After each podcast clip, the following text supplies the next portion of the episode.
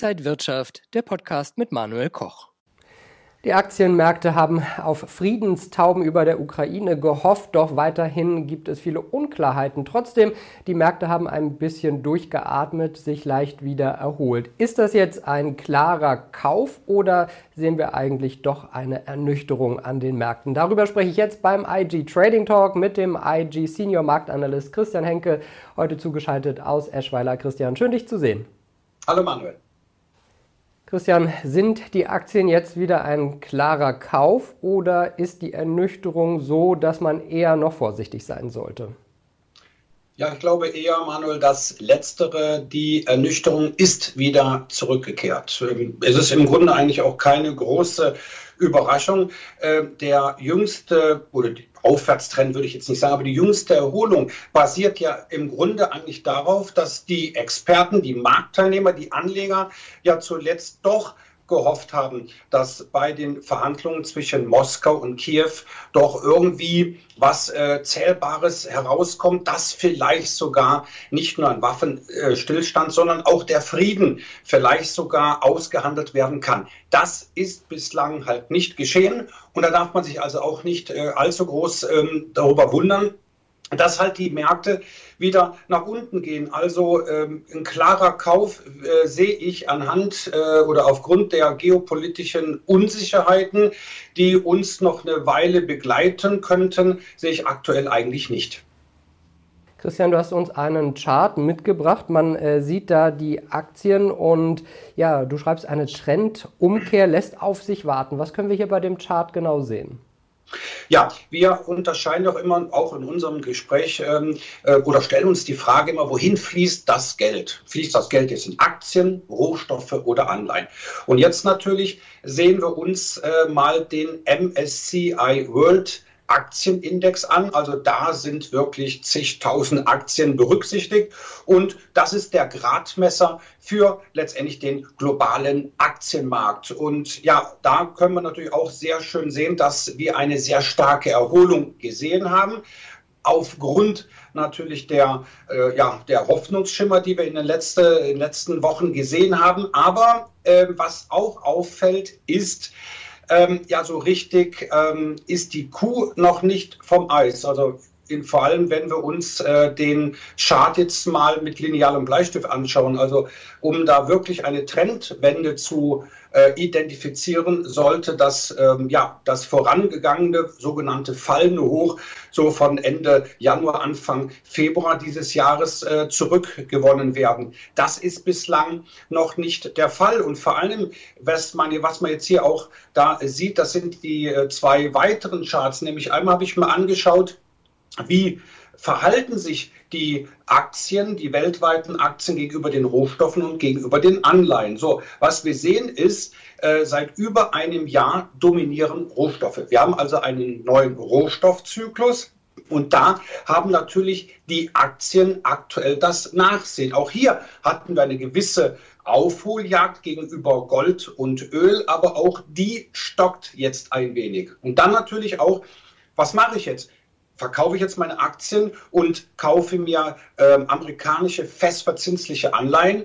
Ja, aktuell in den letzten Tagen sieht es schon danach aus. Ja, wir sehen auch jetzt hier im sogenannten Relationschart, das heißt, hier wird ganz einfach der MSCI World den Kursen der äh, zehnjährigen US-Staatsanleihen gegenübergestellt. Da sehen wir auch, dass in den letzten Wochen und Monaten infolge der äh, Renditesteigerung, also die Rendite zehnjährige Staatsanleihen ist ja zuletzt deutlich gestiegen. Umkehrschluss sind die Anleihen unter, unter Druck geraten.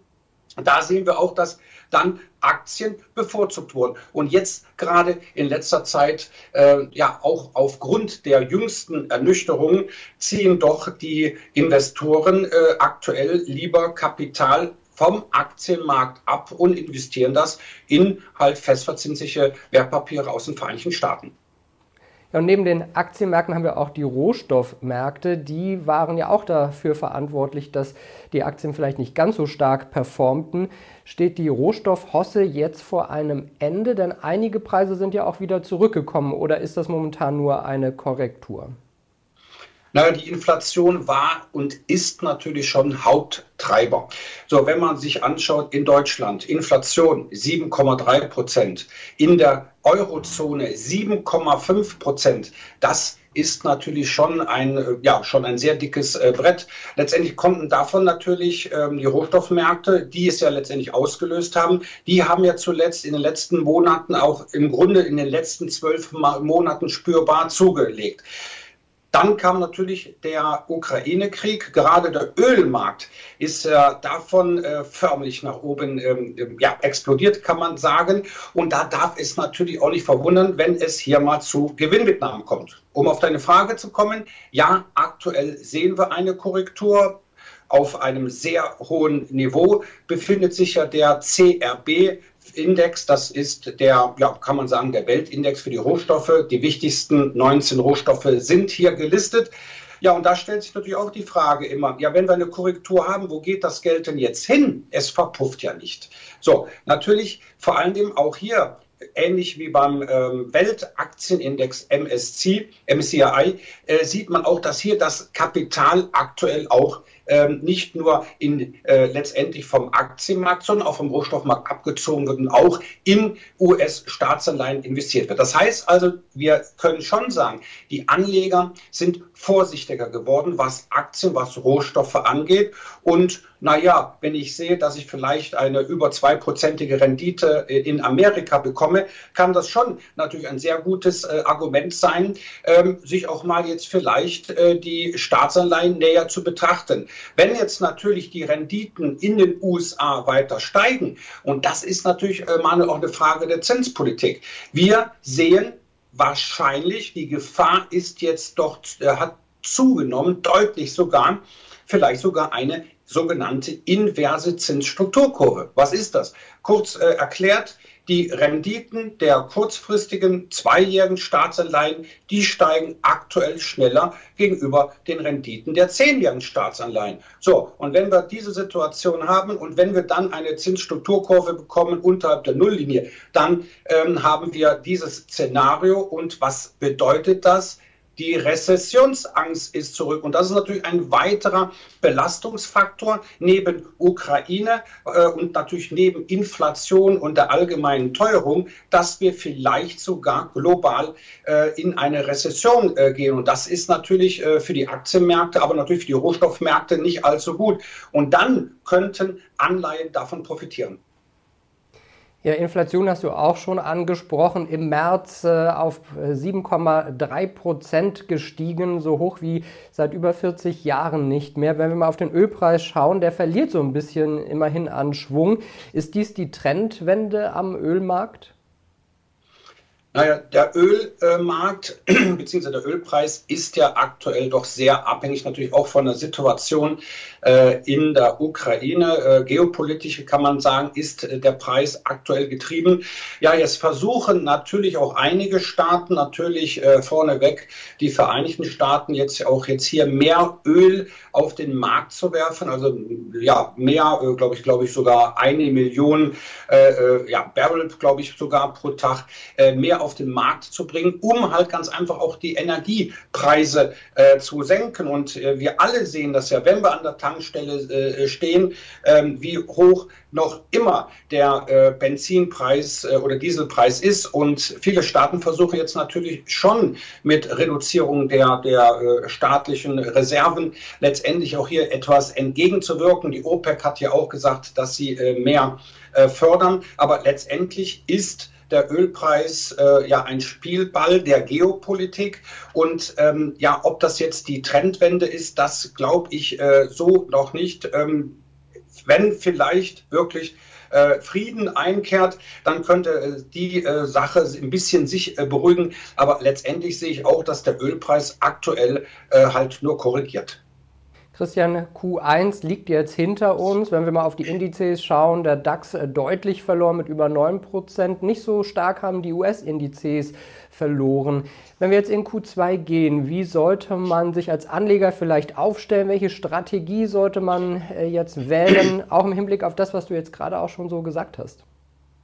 Naja, erstmal natürlich ähm, Q1 ist abgehakt. Jetzt folgt das zweite Quartal Und ja, das zweite Quartal natürlich, äh, da haben wir den legendären Mai Sell and Mail Go Away. Ich glaube, das werden wir auch in den nächsten Wochen noch oft genug hören.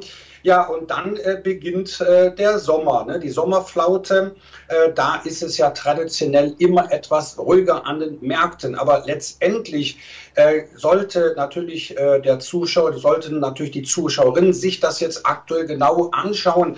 Wir haben immer noch Unsicherheiten. Ähm, die Friedensverhandlungen, die haben bislang ja noch kein Ergebnis gebracht. Und das ist weiterhin das Damoklesschwert, was äh, über äh, den Finanzmärkten und vor allem über die Aktienmärkte natürlich hängt. Ähm, wir sehen schon, dass zunehmend Anleihen interessant werden könnten als sicherer ähm, Hafen. Aber letztendlich, ähm, wir haben es ja auch an der Inflation gesehen, die ja weiterhin wohl steigt. Ähm, da äh, ist das natürlich so, dass Rohstoffe zwar jetzt aktuell korrigieren, aber einen Aufwärtstrend aufweisen. Die Aktienmärkte sprich also der MSCI World, der weist einen Abwärtstrend auf. Da sehen wir aktuell eine Erholung. Mehr ist es momentan noch nicht. Und letztendlich bei den Anleihenmärkten, da haben wir auch einen intakten Abwärtstrend und eine Erholung. Da wird es natürlich auch vielleicht für unser nächstes ähm, Gespräch interessant, ob wir vielleicht da schon einen Wachwechsel dann sehen. Ja, es bleibt äh, weiter spannend und wir werden auch weiterhin viel zu besprechen haben. Vielen Dank an Christian Henke, Senior Marktanalyst von IG, heute zugeschaltet aus Eschweiler. Danke dir, Christian. Sehr gerne, danke. Und Ihnen, liebe Zuschauer, danke fürs Interesse am IG Trading Talk für diese Woche. Bleiben Sie gesund und munter. Und mehr Informationen finden Sie übrigens noch auf IG.com. Alles Gute und bis zum nächsten Mal. Und wenn euch diese Sendung gefallen hat, dann abonniert gerne den Podcast von Inside Wirtschaft und gebt uns ein Like.